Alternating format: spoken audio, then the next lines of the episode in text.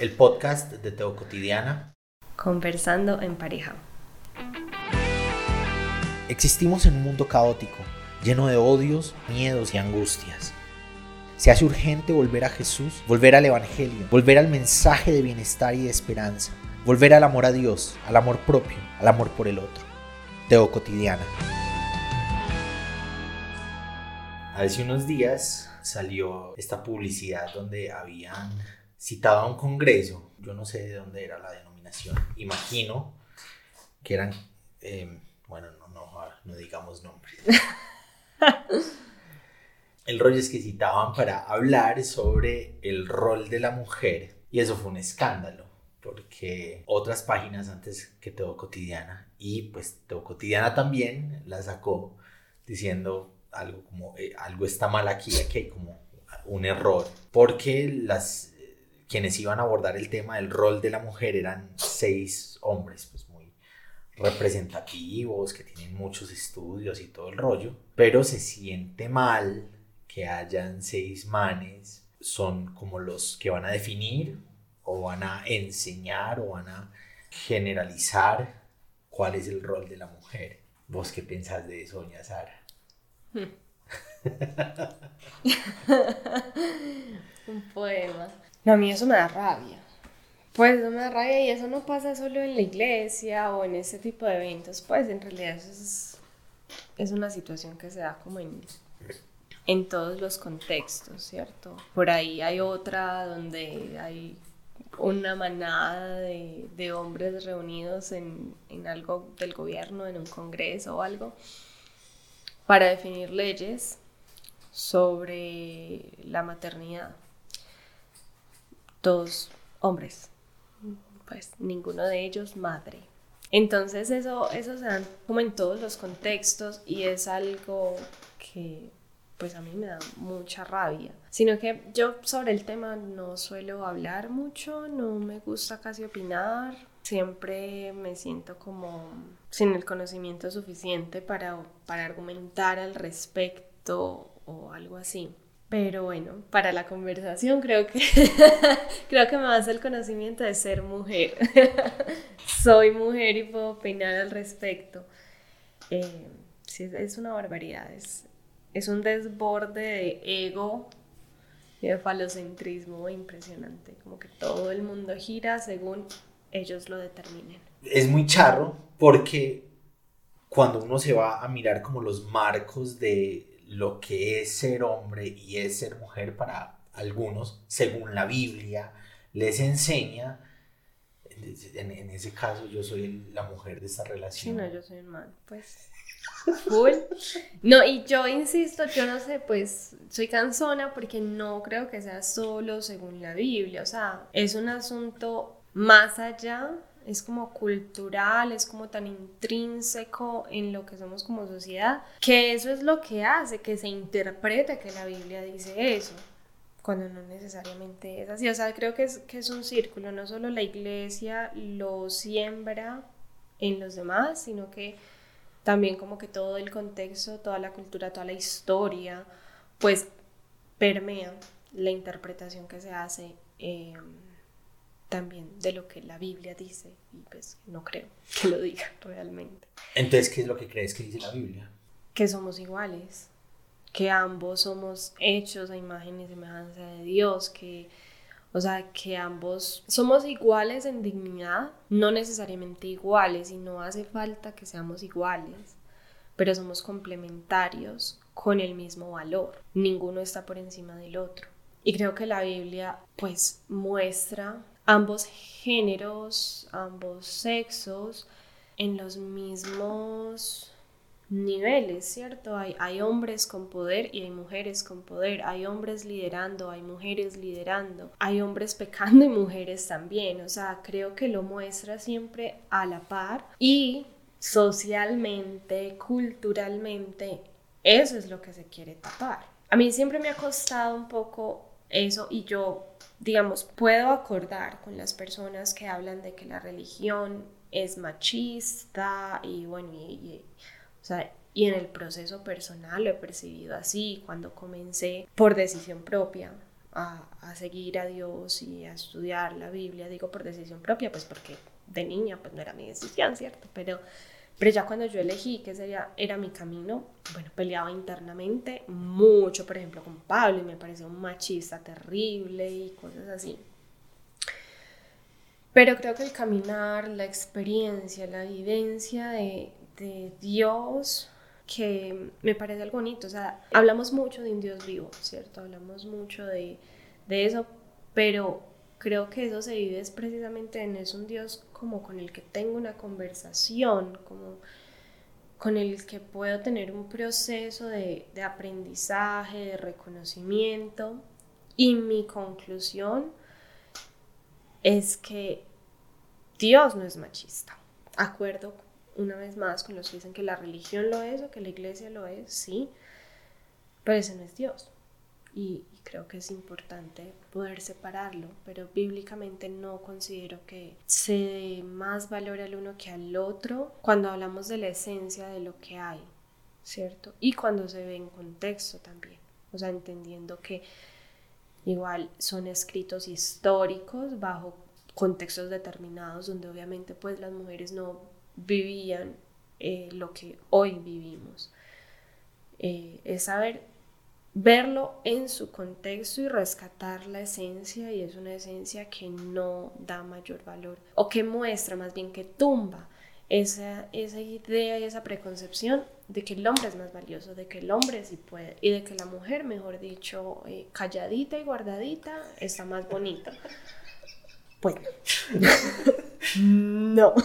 O sea, tenemos a Débora, tenemos a Esther, tenemos a Ruth, tenemos em, a la mujer que guardó a los soldados cuando estaban explorando la tierra. O sea, pues tenemos a María, tenemos a las, a las que también siguieron a Jesús, que eran discípulas y que por la cultura, por el contexto, prefieren omitirlas, pero no es que no existieran no es que no estuvieran ahí. Total, total. Yo precisamente pensando en nosotros y en los roles de nosotros, que igual ha sido difícil, porque no por ser mujer y hombre, es por ser convivencia, es por ser humanidad, la convivencia es difícil y hay choques. Pero, pero en el caso de nosotros, este tema lo vienen hablando hace un montón de tiempo. Y para nuestra época, yo leía un montón de gente hablando de que el, el, man es el que tiene que ser el, el, que lleve la provisión y la mujer es la que cuida de la casa y de los hijos. Y, y, en esa época fue muy dura porque a mí no me salían y no me salían y no me salían trabajos. Eh, y, y salió un trabajo para vos. Y eso fue una vaina muy tesa yo me acuerdo que nos tocó, eso fue de un día para otro y nos tocó arrancar.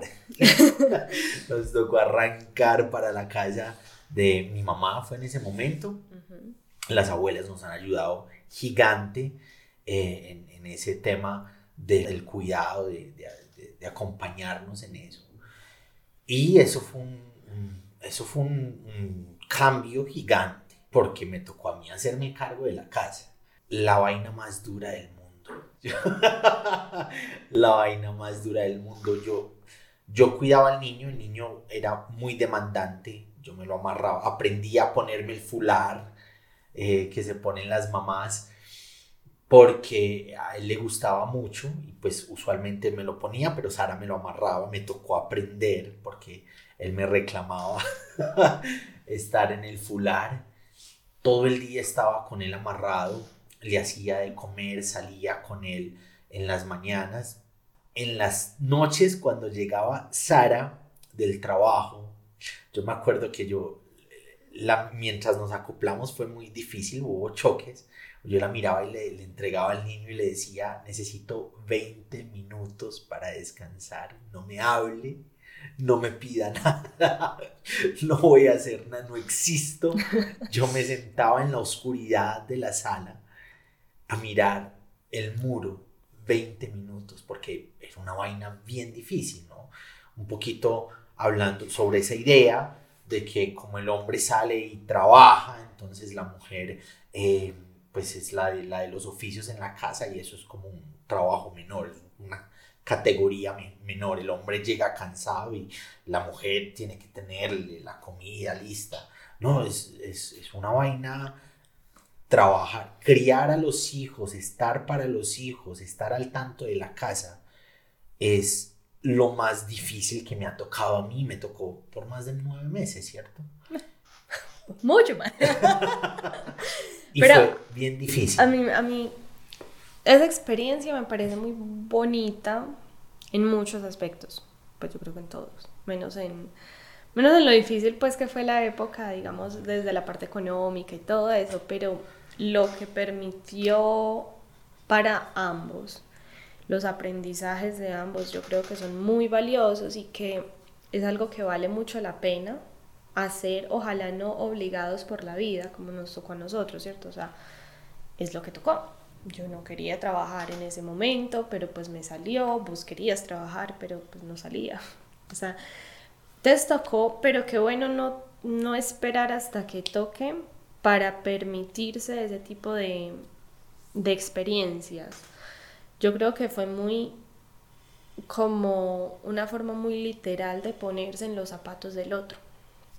Entonces yo recuerdo que como que allí me sentí muy admirada, eh, pues como de una manera casi novedosa, nunca me había sentido tan admirada porque lograste ver que de verdad es muy difícil, que no es como que uno se esté quejando o como que a uno le guste pelear cuando dice, o sea, no, lo que es que no pude dormir, o sea, o no pude hacer esto o aquello, y y a partir de vivirlo, eh, eso te permitió ver como, sí, yo no sé, despertó como una admiración hacia lo que yo había sido y hecho hasta ese momento en el que hubo como el relevo. Por mi parte, por ejemplo, también había un reto porque entonces, claro, uno tiene la idea, no solo hombre-mujer, aunque es lo más usual, ¿cierto? Pero entonces tiene la idea de que, pues, si salió y trabajó, pues ya y la casa, entonces pues para el que está en la casa. Y era el reto como de yo llego y también llego cansada,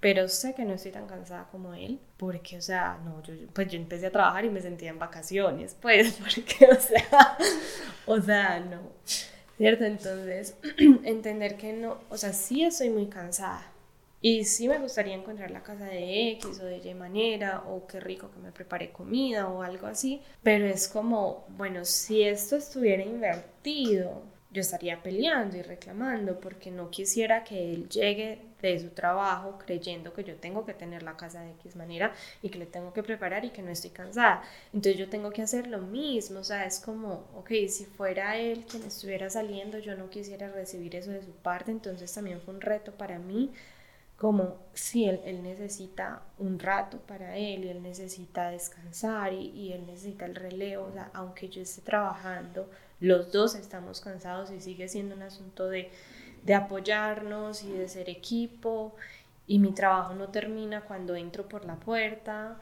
o sea, porque si eso pasa, entonces el de él es el que nunca va a terminar y, y, los dos necesitamos que termine en algún punto y los dos necesitamos como que, bueno, ya descanso yo y ya descansas vos y, y nos vamos ayudando. Entonces yo creo que fue eh, muy enriquecedor como la experiencia, como poder eh, vivir lo que vive la otra persona y lo más valioso o lo que yo más rescataría y que siento que es lo que se le roba también a los hombres bajo todo este contexto de toda esa estructura machista es que es darse cuenta que ustedes también pueden, también pueden cuidar, también pueden conectar con ese bebé, también pueden suplir eh, esa necesidad.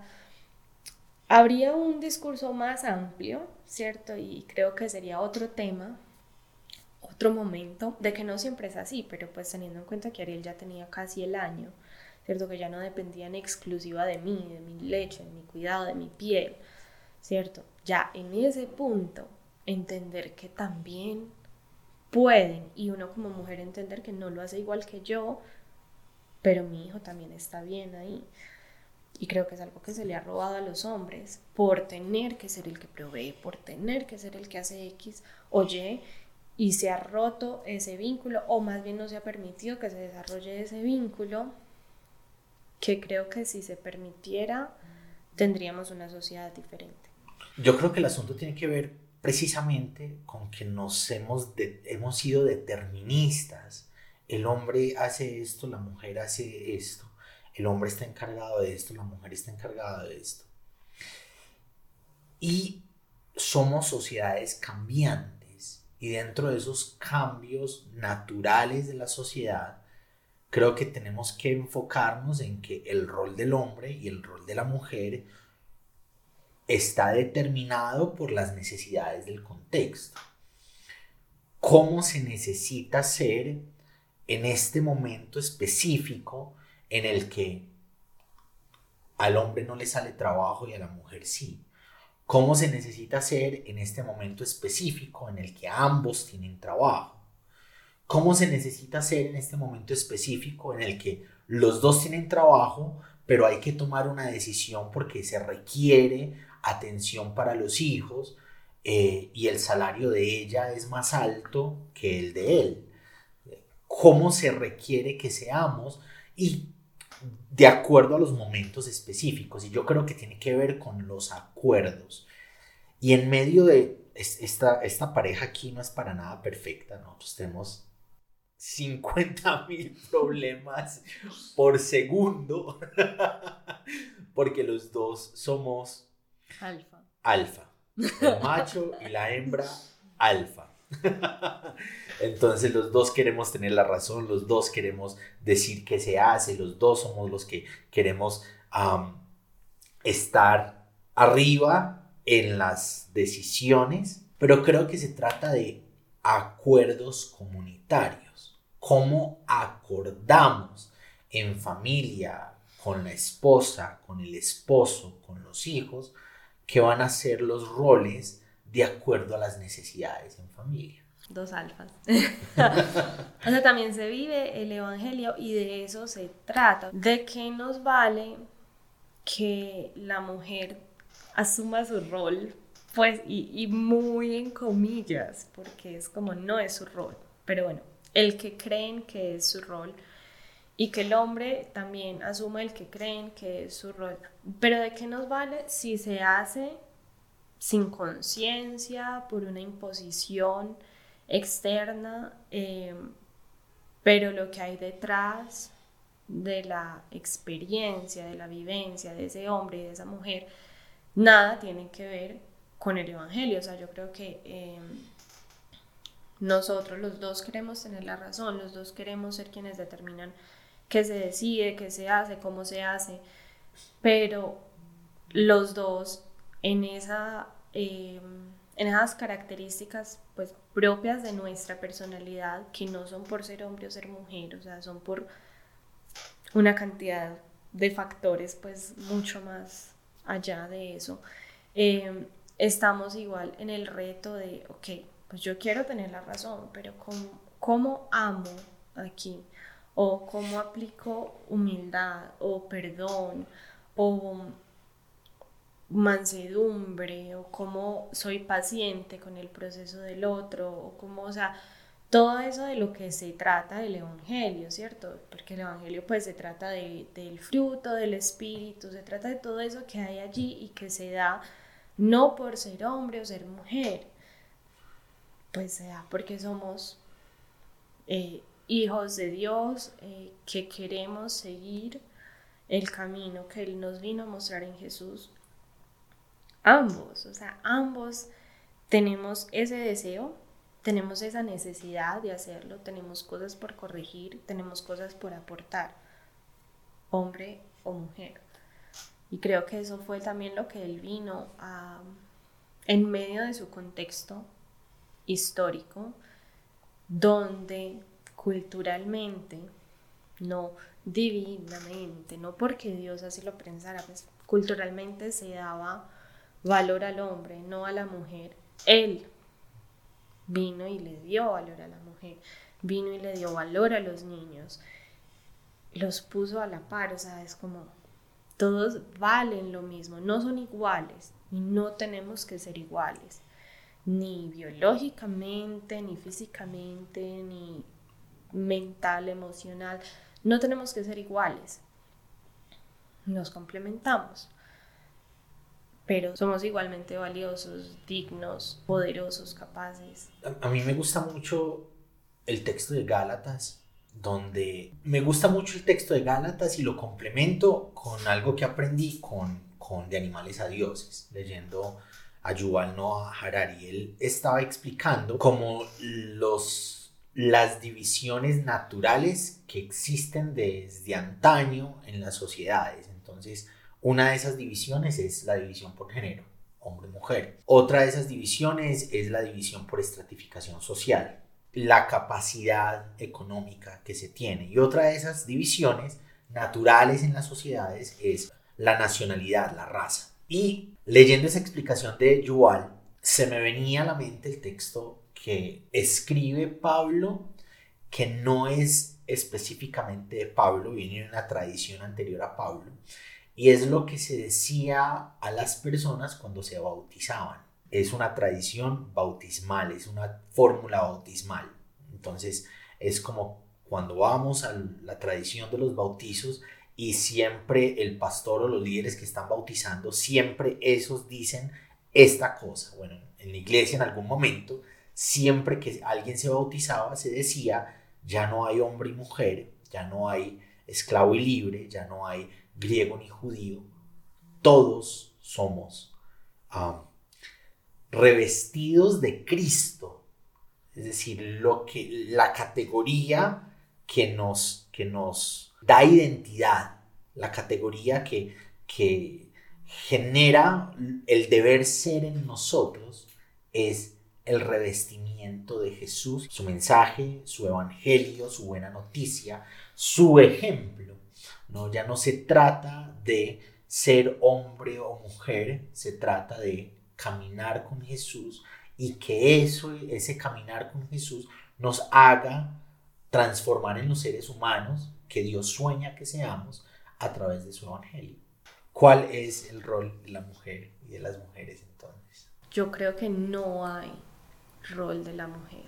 El rol de cada uno es ser, es desarrollarse con lo que su historia, contexto, posibilidades, aspiraciones, deseos, gustos, o sea, lo que lo conforma como persona, desarrollarlo para aportar a, su contexto inmediato, a su, y hasta el impacto pues, que eso pueda tener, pero no está determinado por el sexo. Entonces acordamos en que el rol de la mujer y del hombre es seguir a Jesús, es vivir a Jesús. Amarse y amar. Desde su forma y sus posibilidades.